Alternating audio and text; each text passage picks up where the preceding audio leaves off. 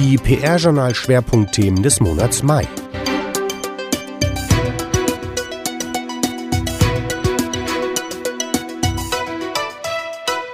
Und sie bewegt sich doch, die PR- und Kommunikationsbranche. Schaut man zurück auf die Highlight-Themen des Wonnemonats Mai, merkt man das ganz deutlich.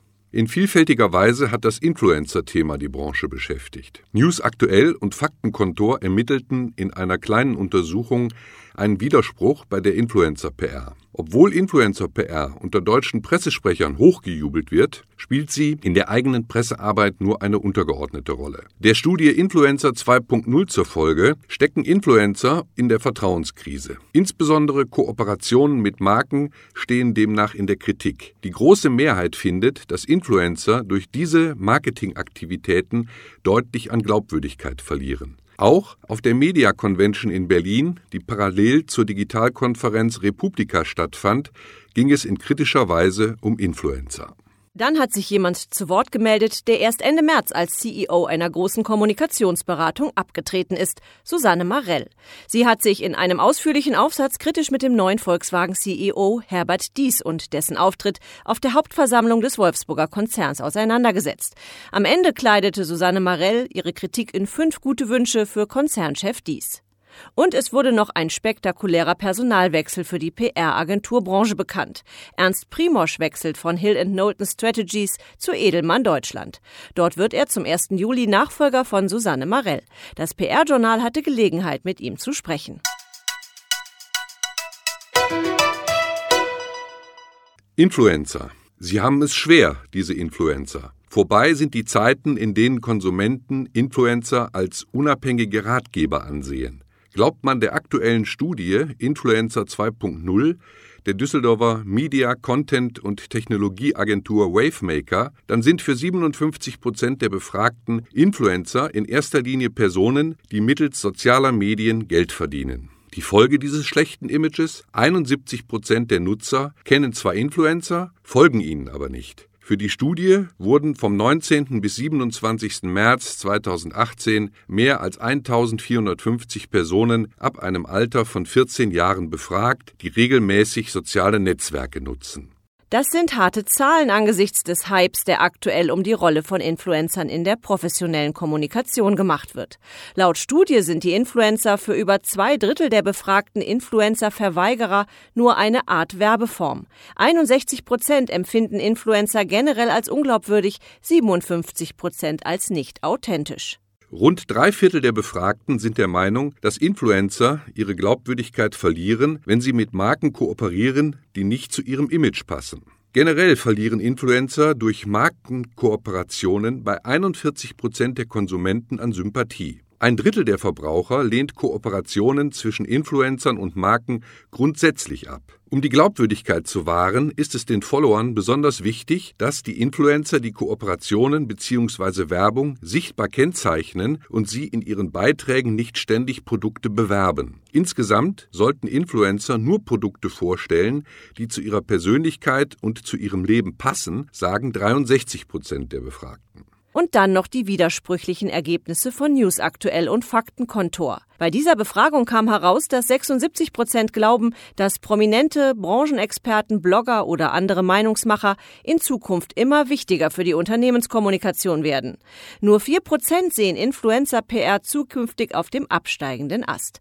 Und dennoch setzen nur wenige Pressesprecher in der Praxis Influencer als Sprachrohr für ihre Unternehmensbotschaften ein. So gibt weit über die Hälfte der Befragten an, dass Influencer-PR in ihrem Haus unwichtig bzw. völlig unwichtig sei.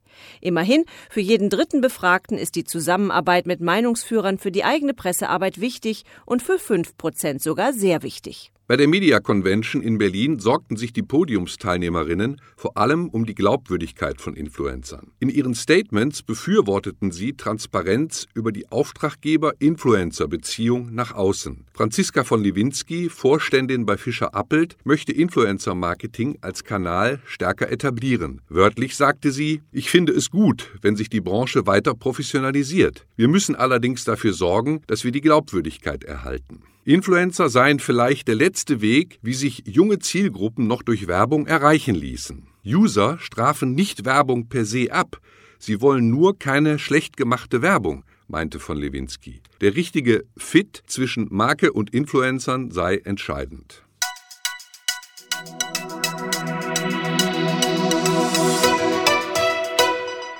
Volkswagen-CEO Herbert Dies. Die Ankündigung des Volkswagen-Konzerns nach dem Vorstandswechsel von Matthias Müller zu Herbert Dies, noch ehrlicher, offener und anständiger werden zu wollen, löste bei vielen Betrachtern der Autobranche Kopfschütteln aus. So auch bei Ex-Edelmann-Deutschland-Chefin Susanne Marell. Sie fühlte sich durch diese Ankündigung bemüßigt, aus kommunikativer Sicht ein Statement an Dies zu richten. Im PR-Journal schrieb sie, 32 Monate nach dem Ausbruch von Dieselgate und zahlreichen anschließenden Nachbeben hatte diese Botschaft schließlich nicht unbedingt das Potenzial, ein Gassenhauer zu werden. Im weiteren Verlauf des ausführlichen Beitrags, der übrigens bisher knapp 2000 Mal aufgerufen wurde, kleidete sie ihre Kritik am Volkswagen-Konzern in die folgenden fünf Wünsche für die, Zitat, bevorstehende Herkulesaufgabe. Zum Thema Mut sagt sie, haben Sie bitte den Mut, sich selbst und jeden anderen, aber wirklich jeden, danach zu beurteilen, wie sehr er oder sie dem ausgerufenen Wertekompass folgt oder gefolgt ist. Da darf es kein Pardon geben, wenn Konsequenzen gefragt sind. Sie wissen ja, wer den Teich trockenlegen möchte, darf nicht die Frösche fragen, wie das geht.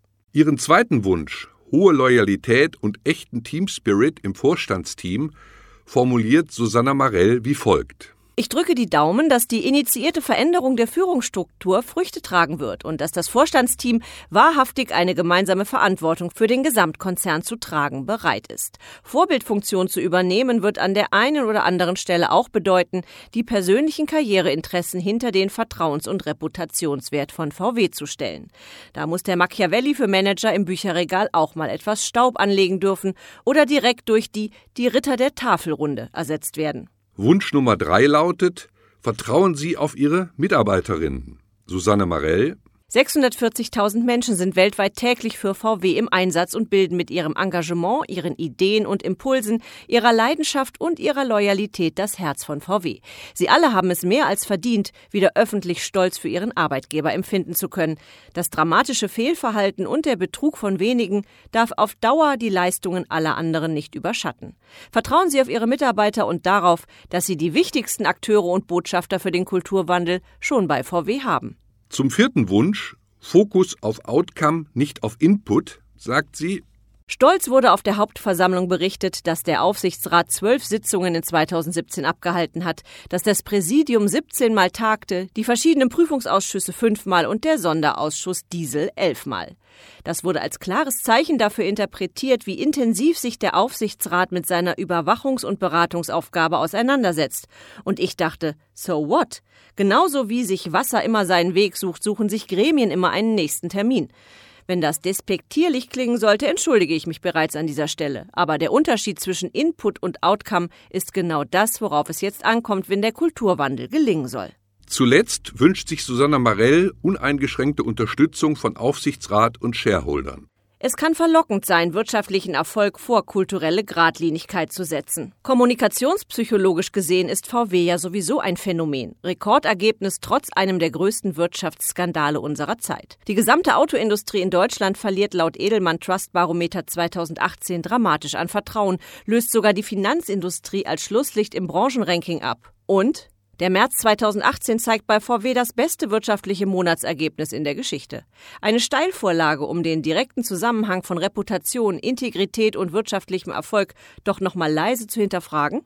Hoffentlich nicht. Die vor Ihnen liegende Herkulesaufgabe wird nur zu meistern sein, wenn der Kulturwandel tatsächlich Priorität Nummer eins auf Ihrer Agenda hat und dies uneingeschränkt von Aufsichtsrat und Shareholdern unterstützt wird. Susanne Marell schließt mit den folgenden Worten. Eine kleine Beobachtung noch zum Schluss. Ihre Aussagen zum Kulturwandel waren inhaltlich passend. An der einen oder anderen Stelle klang es doch sehr nach Copy-Paste aus einem Standardtextbuch von Change- und Kommunikationsberatern. Etwas abstrakt, etwas hölzern, da geht noch was. Dass das im Umfeld von HVs mit all den juristischen Zwängen nicht leicht ist, ist mir klar, aber vielleicht steht Roadmap E demnächst nicht für VWs umfassende Elektrooffensive, sondern auch für mehr Emotion, Empathie und Esprit in der Kommunikation.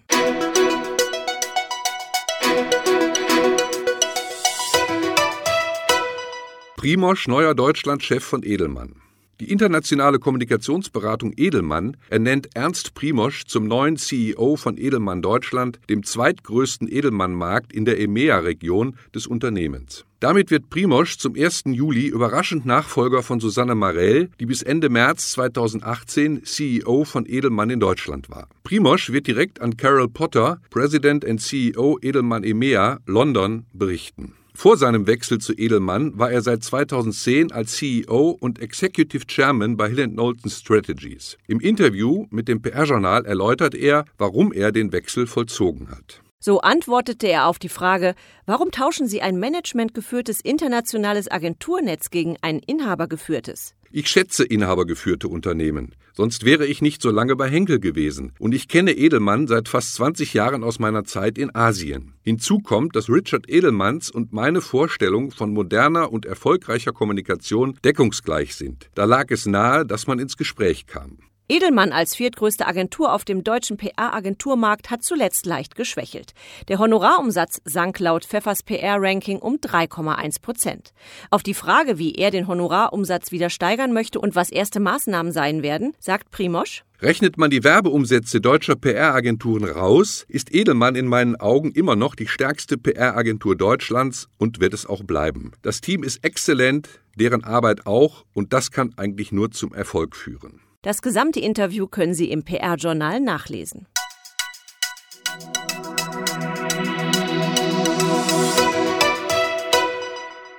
Personalien. Karl-Heinz Häuser wird Chairman von Bolt. Karl-Heinz Häuser hat eine neue Zusatzaufgabe. Der erfahrene PR-Agenturmann wurde von der 2017 gegründeten Beratungsfirma Bold mit Sitz in Brüssel und Köln zum Chairman berufen. Er folgt damit auf den ehemaligen Bayer-Kommunikationschef Herbert Heidmann, der sich künftig ganz auf sein eigenes Beratungsangebot konzentrieren will.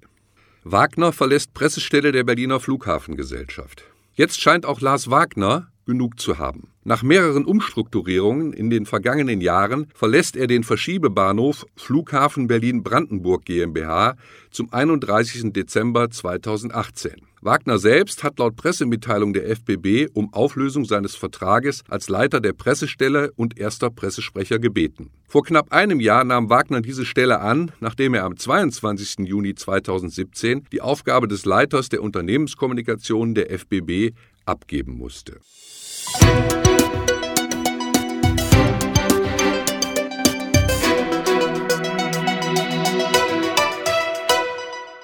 Und was war sonst noch berichtenswert? Einige Schlaglichter. Die Agenturbranche hat laut der Recherchen von PR-Journal-Autor Volker Thoms wenig Lust auf den Osten. Das Umsatzranking des PR-Journals für 2017 zeigt, dass es die neuen Bundesländer für die Agenturszene noch zu entdecken gilt. Von 133 gerankten Agenturen hat nur eine ihren Hauptsitz im Osten, Pioneer Communications auf Platz 56.